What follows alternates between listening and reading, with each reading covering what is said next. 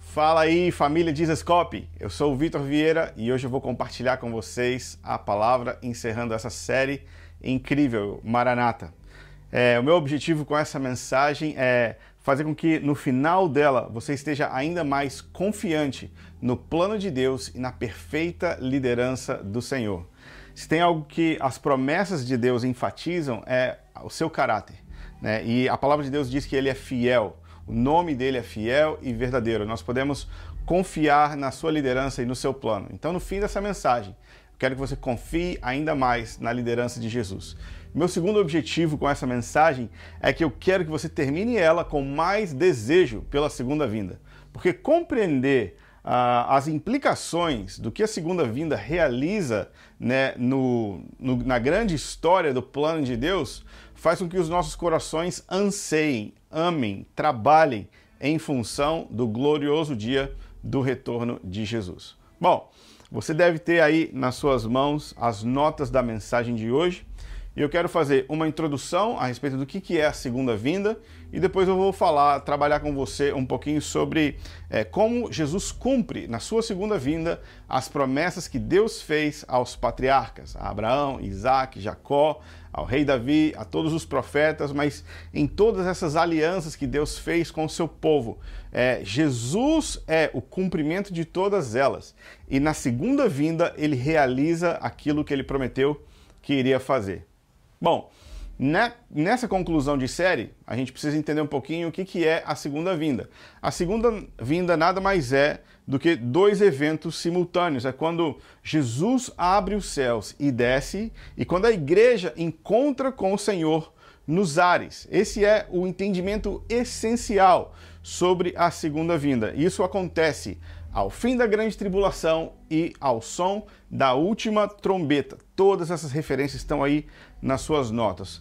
O que, vai acontecer de impressionante, de impactante durante a segunda vinda?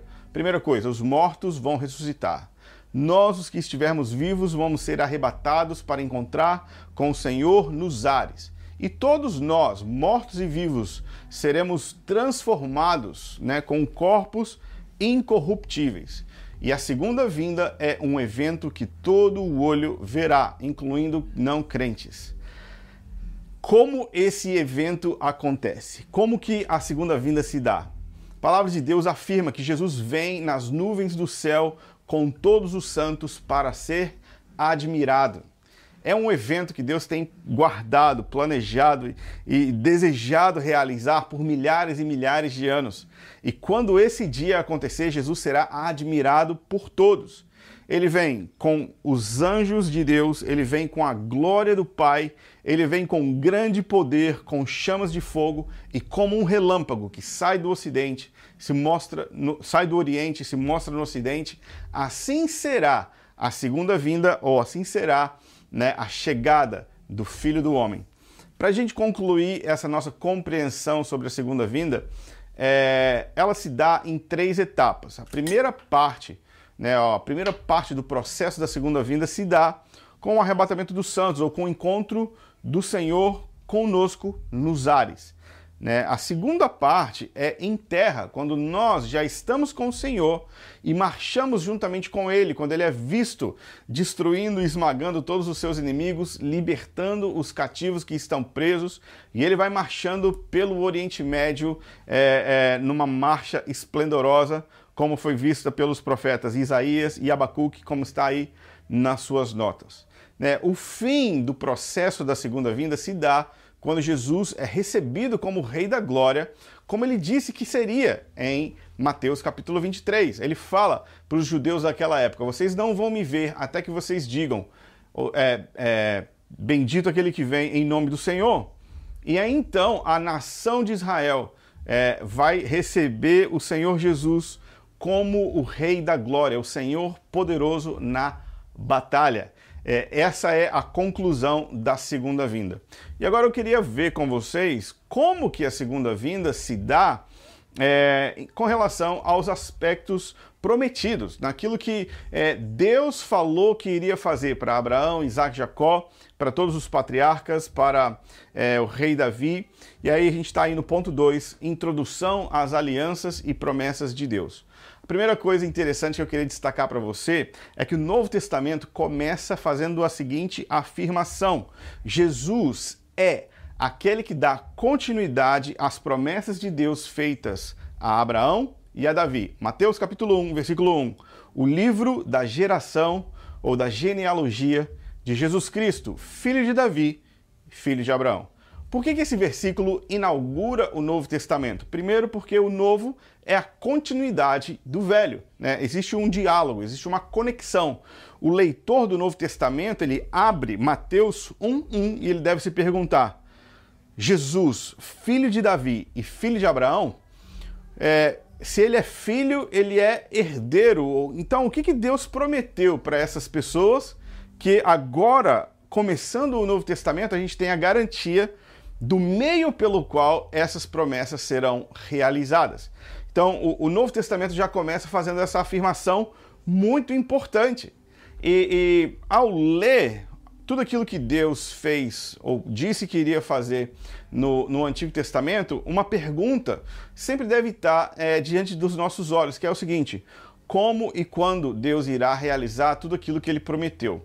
Essa deve ser é, a pergunta de um crente sincero, de alguém que tem interesse, desejo de entender a continuidade do plano de Deus ao longo da história. A, a, a realidade, querido, é que eu, a gente tem que sempre partir desse pressuposto. Todas as promessas de Deus são fiéis e verdadeiras. Nenhuma das suas palavras passará e nenhuma das suas palavras cairão por terra. Ou seja, tudo aquilo que Deus falou que iria fazer, ele irá realizar. E se ainda não aconteceu, a gente não ressignifica aquilo que ele disse, mas a gente espera para aquilo que ele falou que iria fazer se cumpra. Um versículo importante que eu gostaria de destacar com você é Atos, capítulo 28, versículo 20, né? É o fim da, da, da jornada dos apóstolos no livro de Atos. E o apóstolo Paulo está sendo, né, é, pro, indo para o ápice ali do, do, seu, do seu ministério. E quando ele chega no porto, ele diz para os discípulos: Por esta causa eu vos chamei para vos ver e falar, por causa da esperança de Israel. Estou com essas cadeias. Paulo estava preso e estava sendo conduzido a Roma como um prisioneiro por causa do quê? Para a proclamação do evangelho aos gentios, mas por causa da esperança de Israel. Mais uma vez a gente precisa se perguntar, por que que Jesus aparece no Novo Testamento conectado diretamente a Abraão e a Davi? E por que que Paulo faz o seu ministério, desenvolve o seu ministério pensando nas promessas de Israel? Isso tem a ver, queridos, com a grande é, fidelidade do que Deus disse que iria fazer. O Novo Testamento, na verdade, é a continuação da narrativa do Antigo, e a segunda vinda é quando tudo aquilo que Deus prometeu se realiza. Se na primeira vinda nós temos a cruz, o sangue, o nascimento da igreja, na segunda vinda a gente tem tudo aquilo para o que? O sangue, a cruz e a igreja é, foram é, realizados na primeira. A segunda vinda é, culmina ou termina né, aquilo, a obra que Jesus começou com os discípulos, com os apóstolos, por meio da cruz, por meio do seu sangue. É como se a cruz ela não fosse o fim da história, porque fim, o fim da história é um rei no trono, não um Deus na cruz. A cruz é gloriosa, mas a cruz ela garante né, com ao preço do sangue de Jesus, que tudo aquilo que ele prometeu de fato irá se cumprir. É a garantia. É a garantia de que aquilo que ele disse de fato irá se realizar. Eu fiz aqui uma, um compilado das alianças de Deus no Antigo Testamento, né, a aliança que ele fez com Adão e Eva, com Noé, com Abraão, com Moisés, Davi e a nova aliança anunciada em Jeremias. E eu quero fazer um contraponto sobre como Deus cumpre aquilo que ele prometeu para cada um desses personagens a, a, na segunda vinda de Cristo. É, a, primeira, a primeira história que eu queria abordar com vocês é Gênesis, capítulo 3, versículo 15.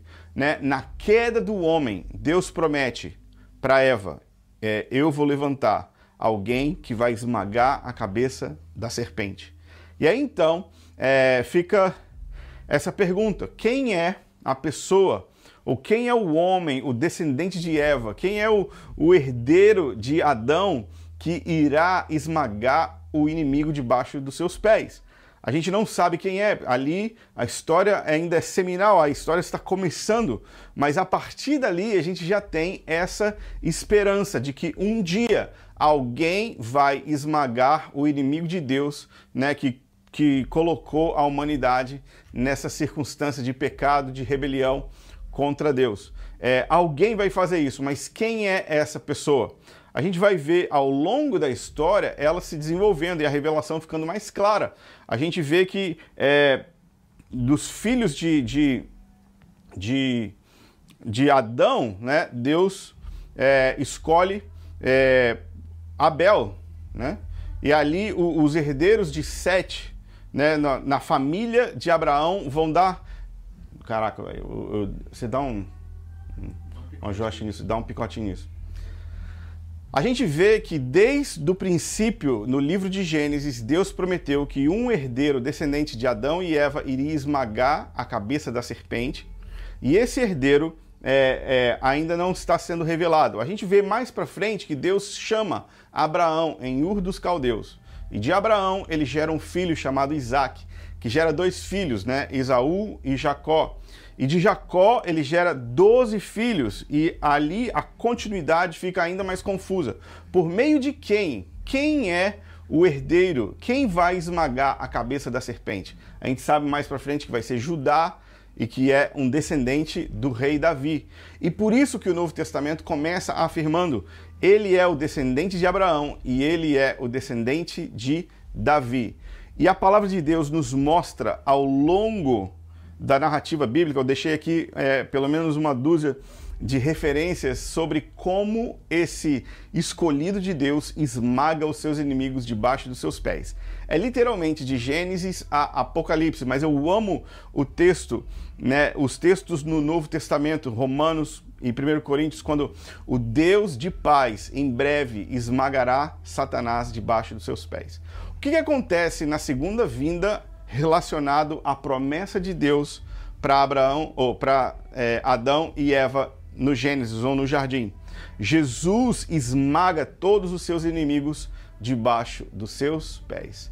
A primeira coisa, então, que a segunda vinda realiza, conectado às promessas e às alianças de Deus, é a derrota permanente dos inimigos de Deus. Mas no Éden, Deus também tinha um plano. O plano era o jardim e ele estar em comunhão com os seus filhos. E Jesus também restaura o jardim onde o pai pode habitar com seus filhos novamente. A gente vê que em Apocalipse capítulo 21, o tabernáculo de Deus está agora de novo entre os homens. Deus agora habita de novo na terra, no jardim restaurado pelo Messias. A segunda vinda esmaga os inimigos de Deus e a segunda vinda prepara o ambiente onde Deus pode habitar de novo com a sua família.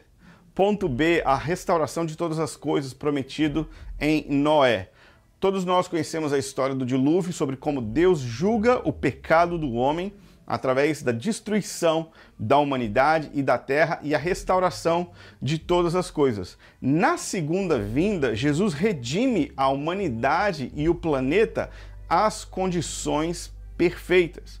Apenas Deus tem o poder e a autoridade de fazer com que o, o jardim do Éden agora se expanda é, e cubra toda a terra. A palavra de Deus ela vai é, afirmar que uh, o plano dele inclui fazer com que toda a terra seja cheia do conhecimento da sua glória, ou toda a terra seja cheia da sua glória. E essa é uma das missões ou uma das atividades do Messias. Assim como o dilúvio inundou tudo, Jesus vai encher todas as coisas com a glória de Deus. E Deus prometeu, né, através de um arco-íris, é, para Noé que nunca mais a terra seria destruída daquela maneira. E é interessante é, ver que até mesmo na sala do trono nós temos um arco-íris por trás é, de Deus. Atrás de Deus existe um arco-íris e é como se fosse uma, um pai que entra no seu escritório e coloca uma foto dos seus filhos para que enquanto, tra enquanto trabalha ele lembre e ele pense naquilo que ele prometeu, naquilo que os seus filhos significam para ele. E Deus, ele coloca esse símbolo no meio da sua sala do trono para lembrar de que ele possui uma aliança. E a sua aliança é de não destruir a terra, mas pelo contrário, restaurá-la, restaurar a humanidade, restaurar a natureza, restaurar o ecossistema e encher as, a, a terra, assim como as águas cobrem o mar. Assim como o dilúvio encheu todas as coisas, o plano de Deus inclui encher toda a terra com o conhecimento de que Ele é por meio da sua glória. Beleza, chegamos aqui no ponto C, onde Deus promete para Abraão, em Gênesis 12 e 15, três coisas. Vamos olhar aqui quais são as três coisas que Deus promete para esse amigo dele. Primeira coisa, todas as famílias da terra seriam abençoadas, Gênesis 12. Segunda coisa, Abraão seria uma grande, seria o pai de uma grande nação e ele teria tantos, tantos, tantos descendentes, assim como as estrelas do céu. Gênesis 12 e Gênesis 15. E a outra coisa é que Abraão iria possuir uma terra bem específica, a terra de Israel. Essas três promessas foram feitas por Deus a Abraão no contexto de aliança. E essa aliança se deu quando Abraão estava de fato dormindo. Né? A história de Gênesis 15 é muito engraçada, porque Deus bota Abraão para dormir e ele realiza o sacrifício sozinho. Ele é aquele que realiza o sacrifício, que faz o pacto da aliança, enquanto o homem está dormindo. Isso significa que a aliança que Deus fez com Abraão de lhe dar uma terra, um povo e de ser uma bênção para todas as famílias da terra depende única e exclusivamente da fidelidade de Deus, porque o homem dormiu na hora de fazer a aliança. Isso significa o seguinte: que Jesus, enquanto descendente de Abraão, ele é o meio pelo qual né, por meio do, ele é, um, ele é o sacrifício e ele é o sacerdote. Ele é aquele que realiza em si mesmo a redenção do seu povo por meio do seu amor, por meio da sua graça, mas também por meio do seu sangue derramado na cruz. E a segunda vinda é, é, conclui o drama da história quando Jesus coloca agora diante de Deus um povo de toda tribo, língua, raça e nação né, é, diante do trono. Jesus, ele cumpre isso. Ele, é, ele reconquista a terra, ele tem o povo e todas as nações, literalmente, é, todas as famílias da terra, literalmente, são abençoadas. Né? Na segunda vinda, é, é, a gente vê o, a plenitude do cumprimento daquilo que Deus é, prometeu para Abraão em Gênesis 12 e em Gênesis 15. Se você quiser depois dar uma olhada, Hebreus capítulo 11, a gente vai ver que Abraão ele tinha essas promessas, mas ele as vê à distância, ele as sauda, saúda, dá tchau para elas e ele morre sem vê-las se cumprindo. E aí então é, a, o, o, autor de Hebreus ele fala, porque ele tinha uma esperança maior. Queridos, a nossa esperança maior está na segunda vinda.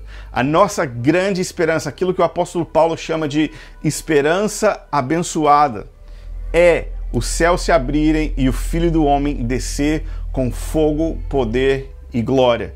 É nesse lugar que deve estar a nossa esperança. As promessas que Deus fez para Abraão é, fizeram com que ele cresce, que mesmo morto, Deus poderia realizar aquilo que ele falou que faria. Então, é, é, a história de Abraão e a história da aliança de Deus com Abraão é, é cumprido, é realizado, é completamente finalizado por meio de Jesus, por meio de Cristo. Por meio de Cristo, a gente tem um povo incontável. A gente tem a terra de Israel restaurada e segura, e a gente tem a, todas as famílias da terra sendo abençoadas. Quando? Na segunda vinda. É, no ponto D, a gente tem aí a aliança que Deus fez com Moisés, mas essa é uma aliança um pouco diferente daquilo que a gente está falando hoje. Essa é uma aliança condicional. A lei mosaica, ela é uma aliança condicional. O que, que, e o que, que isso significa? Significa que se você obedecer, você tem bênçãos, mas se você desobedecer, você tem maldição. É, a lei mosaica ela é cumprida em Jesus e na segunda vinda Jesus ele é, tem um povo que não depende mais da lei para ser é, maduro, para chegar à maturidade, porque agora o povo de Deus tem a lei escrita no coração e não mais em tábuas de pedras. A lei de Moisés ela é muito boa, muito importante, mas ela é, é ela vence, né? Ela caduca, ela acaba, ela passa, porque ela é condicional. E o lugar para onde Jesus está nos levando é, é, é um lugar onde a lei não está mais do lado de fora, mas está do lado de dentro. Um ponto interessante do, da história de Moisés é que a lei cerimonial, a lei é, mosaica, ela de fato ela é cumprida, ela é realizada. Mas o que Deus propõe no Sinai, né, o que Deus propõe no deserto, depois ali do, do êxodo do Egito, é muito mais do que uma lei cerimonial, mas é uma aliança de casamento e no, nos dias de, da segunda vinda, nós, é, a, a noiva vai estar pronta, a noiva vai estar ataviada. E a, a proposta de casamento feito no deserto será culminado nas bodas do Cordeiro ou na segunda vinda, quando Jesus retornar. Nós seremos um para sempre, estaremos com Ele eternamente onde Ele estiver. E assim, aquilo que começou no Sinai será concluído na segunda vinda. Ponto E, a aliança de Deus com o rei Davi. Deus ele promete ao rei Davi um herdeiro, ok? Esse herdeiro ele tem alguns pré-requisitos que apenas Deus pode cumprir. Primeiro, ele vai reinar para sempre, estabelecido pelo próprio Deus. Esse herdeiro ele vai edificar uma casa para Deus e esse herdeiro seria filho de Deus, ok? Esse, esse descendente de Davi não pode ser Salomão nem nenhum dos outros reis de Judá, nem nenhum dos outros reis né, do Reino do Sul em Israel. Apenas Jesus cumpre é, todos os pré-requisitos da promessa que Deus fez para Davi. Em outras palavras, a promessa que Deus fez é a seguinte: eu vou colocar o meu filho na sua descendência. Eu vou colocar Deus dentro da sua família. E ele vai restaurar a dinastia de Israel, a casa real de Israel. O seu trono e a sua casa será estabelecido para sempre e ele vai ser o rei eterno para todo sempre.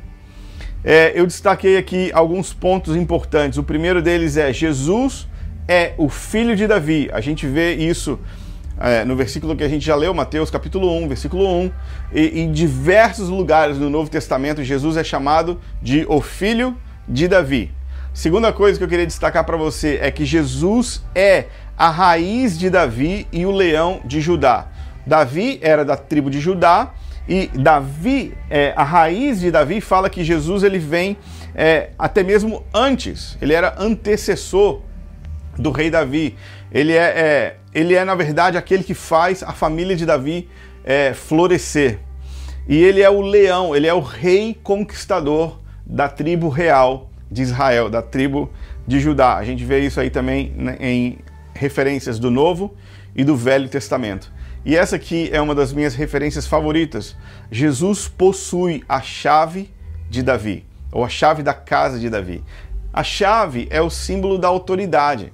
Né? A, a, a, chave da casa de Davi, ou a chave de Davi, é aquela chave que quando, alguém, quando ele fecha, ninguém abre, e quando ele abre, ninguém fecha. Ou seja, ele tem a última palavra. Em, resumo, na segunda vinda, Jesus, que é tanto o Filho de Deus quanto o Filho de Davi, restabelece a monarquia ou a casa real de Israel e a dinastia do rei Davi como a raiz de Davi. Né? E ele edifica para Deus um novo templo e o seu reinado jamais vai ter fim, assim como a gente vê na profecia de Isaías capítulo 9 é, na segunda vinda, aquilo que Deus prometeu para o rei Davi em 2 Samuel capítulo 7 se cumpre plenamente, porque Jesus é o Filho de Deus e o Filho de Davi. Ponto F. Ponto F, a nova aliança. Muitas pessoas pensam que a nova aliança ela aparece apenas no Novo Testamento, mas não. A nova aliança ela é profetizada é, e aparece ainda no Antigo Testamento, antes mesmo da nação de Israel ser levada para o cativeiro. Né? O profeta Jeremias fala da parte de Deus a respeito de uma nova aliança que seria completamente diferente da aliança que estava vigente até aquele momento, que era a aliança mosaica. Você lembra que eu falei que a aliança mosaica ela possuía é, bênçãos e maldições dependendo do comportamento das pessoas envolvidas. A gente sabe que da parte de Deus ele é fiel e a gente sabe que a parte de Israel né, e que nós não temos a menor condição de sustentar ou de manter essa aliança. Mas o profeta Jeremias fala a respeito de uma nova aliança que seria estabelecida por Deus. E essa aliança tinha como finalidade remover os pecados para sempre do povo, onde o povo de Deus seria cheio do Espírito e a própria lei de Deus estaria dentro dos seus corações. E, e o profeta Jeremias ele é tão radical é, ao dizer que o Senhor, é, o Senhor ele, ele empresta a sua honra, dizendo o seguinte: é, essas coisas não vão acontecer é, se o céu se o Sol, se a Lua pararem de funcionar. O dia que o Sol e que o dia e que a Lua e a noite pararem de existir, então eu não vou honrar a minha aliança com a, a nação de Israel. É, o que acontece no Novo Testamento é que Jesus inaugura a nova aliança. A nova aliança já estava proposta no Antigo Testamento. Jesus, ele é o intermediário ou intermediador, ele é o, o, o, o sacrifício e ele também é o próprio sacerdote que realiza o sacrifício. E ele parte o seu corpo e ele derrama o seu sangue e ele fala: Ei, esse é o sangue da nova aliança que é derramado por vocês. Qual aliança é nova? Jesus está inventando alguma coisa nova? Não. Jesus está citando Jeremias, ele está construindo em cima daquilo que o profeta Jeremias já havia previsto. Agora, é, a, a, plenitude da nova aliança inclui é, o Messias presente.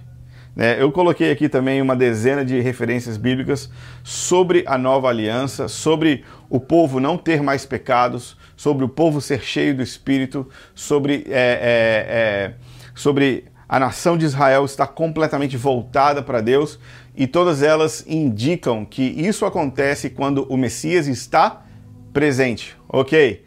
Isso faz a gente lembrar do porquê que a gente está aqui hoje. Nós estamos hoje aqui para falar da segunda vinda e como ela cumpre tudo aquilo que Deus prometeu que iria fazer. Em outras palavras, quando os céus se abrem e Jesus volta na sua segunda vinda, é, ele é, a, a, nova aliança entra plenamente em funcionamento, porque é, agora nós experimentamos a nova aliança no âmbito espiritual, mas a gente vai viver a plenitude de tudo o que ela promete realizar. Não estou falando que, que a nova aliança não é plenamente funcional em nós, que não, nós não somos participantes dessa aliança, mas que ela vai ser cabalmente cumprida e todos os seus benefícios vão ser experimentados quando o Messias estiver presente.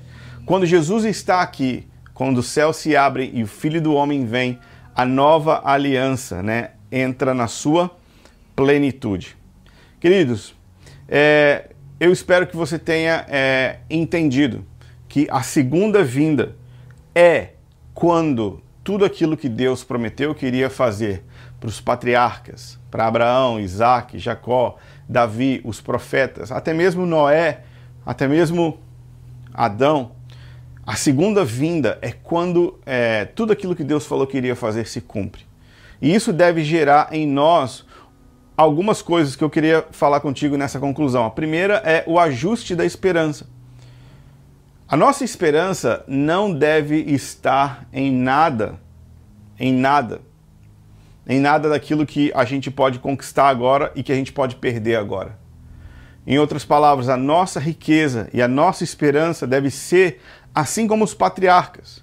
Né? O texto de Hebreus 11 ele diz que todos eles viram as suas promessas, viveram uma vida de fé e fidelidade, mas aguardando por uma realidade superior. Eles esperavam uma pátria e uma cidade diferente, nova, não tem a ver com essa era na qual nós estamos. É, esse ajuste de esperança ajuda a gente a colocar a nossa expectativa aonde realmente importa, sabe? Onde o ladrão não pode roubar, onde a traça não pode comer, onde o fogo e a água não pode destruir. É, ajuda a colocar os nossos corações na a, com uma esperança ancorada na eternidade. E a eternidade ela é inaugurada, né? Ou ela é concluída com a segunda vinda de Jesus. Quando os céus se abrem e o Filho do Homem vem, aí a gente está com Jesus literalmente para sempre. É, a segunda conclusão que eu queria destacar para você, e a gente já está concluindo, é o seguinte: essa mensagem de saber que Deus irá cumprir tudo aquilo que ele prometeu para os patriarcas, para os profetas e para os apóstolos, deve gerar em nós a restauração do clamor maranata, do desejo maranata, o anseio do nosso coração pelo retorno de Jesus. As implicações, as consequências de ponderar sobre a segunda vinda e o que a segunda vinda realiza para o cumprimento do plano de Deus deve despertar amor nos nossos corações. Deve gerar em nós uma pressa pela segunda vinda e deve gerar em nós intercessão pelo retorno de Jesus. E eu queria falar rapidamente sobre amar o dia do Senhor. Amar inclui desejar, inclui pensar, ponderar, inclui é, é, é, viver à luz desse desejo que nós temos. Quando nós amamos a segunda vinda de Cristo, né, é, nós é, pensamos, ponderamos sobre ela, isso ilumina a eternidade, ilumina o nosso agora e influencia a maneira como nós vivemos. É impossível você ouvir todas essas coisas sabendo que Deus vai cumprir tudo aquilo que ele prometeu que iria fazer quando Jesus vier e não amar esse glorioso dia. Na verdade, isso deve despertar nos nossos corações o contrário do que muitas pessoas pensam e sentem sobre o fim dos tempos. Eu mesmo fui uma criança criada na igreja evangélica e eu morria de medo da volta de Jesus. Eu morria de medo de ser deixado para trás, eu morria de medo de ficar aí para o anticristo, eu morria de medo de ser é, tirado o Espírito Santo e eu ficava pensando, meu Deus, se com o Espírito Santo já é difícil, imagina sem. E, e eu morria de medo da volta de Jesus, morria de medo do seu retorno. Até que eu comecei a olhar para as Escrituras e o que elas revelam sobre esse glorioso dia. E quando a gente olha para o glorioso retorno de Jesus, ele desperta nos nossos corações amor e desejo pelo seu retorno. Outra coisa que nessa conclusão eu quero destacar para você é que entender que a segunda vinda cumpre aquilo que Deus prometeu para os profetas, para os apóstolos, deve gerar nos nossos corações uma atitude de apressar esse dia. E a palavra de Deus vai dizer para nós em Apocalipse capítulo 19 que nós apressamos o dia do retorno de Jesus por meio de atos de justiça. Atos de justiça, em outras palavras, significa fazer aquilo que está errado ficar certo. Significa é, preparar a sua igreja, preparar a sua noiva para se encontrar com Ele, porque no fim, em Apocalipse 19, a noiva está pronta e ela está vestida de é, linho puro, finíssimo. E aí então o, o, o anjo explica que os atos de justiça dos santos vestem a noiva. E se nós queremos apressar o dia do retorno de Jesus, nós precisamos equipar a igreja de Cristo. Nós precisamos ensinar a respeito desse assunto. Nós precisamos discipular as pessoas e ajudá-las a se tornar cada vez mais parecidos, semelhantes com Jesus, serem apaixonados por Jesus e estarem preparados para se encontrar com Ele. Nós apressamos o dia do Senhor por meio de realizar atos de justiça que preparam a noiva para esse encontro. E a última coisa que eu queria despertar o seu coração nessa mensagem é que se a segunda vinda cumpre aquilo que Deus prometeu para os seus amigos no passado, nós devemos orar por esse dia. Porque Apocalipse capítulo 22 diz que vai chegar um momento onde as pessoas vão entender a importância e a glória desse dia o dia do retorno de Jesus. E aí então o Espírito vai mover na igreja o clamor intercessório: Maranata, vem Senhor Jesus. Se nós entendemos a mensagem do glorioso retorno de Jesus, nós iremos orar Maranata. Eu queria dizer para você que Maranata não é uma palavra da moda, nem é uma canção tendência, mas Maranata é o clamor maduro da igreja em unidade com o Espírito, quando o nosso desejo não é aquilo que o mundo pode nos dar, mas nós ansiamos pelo seu retorno.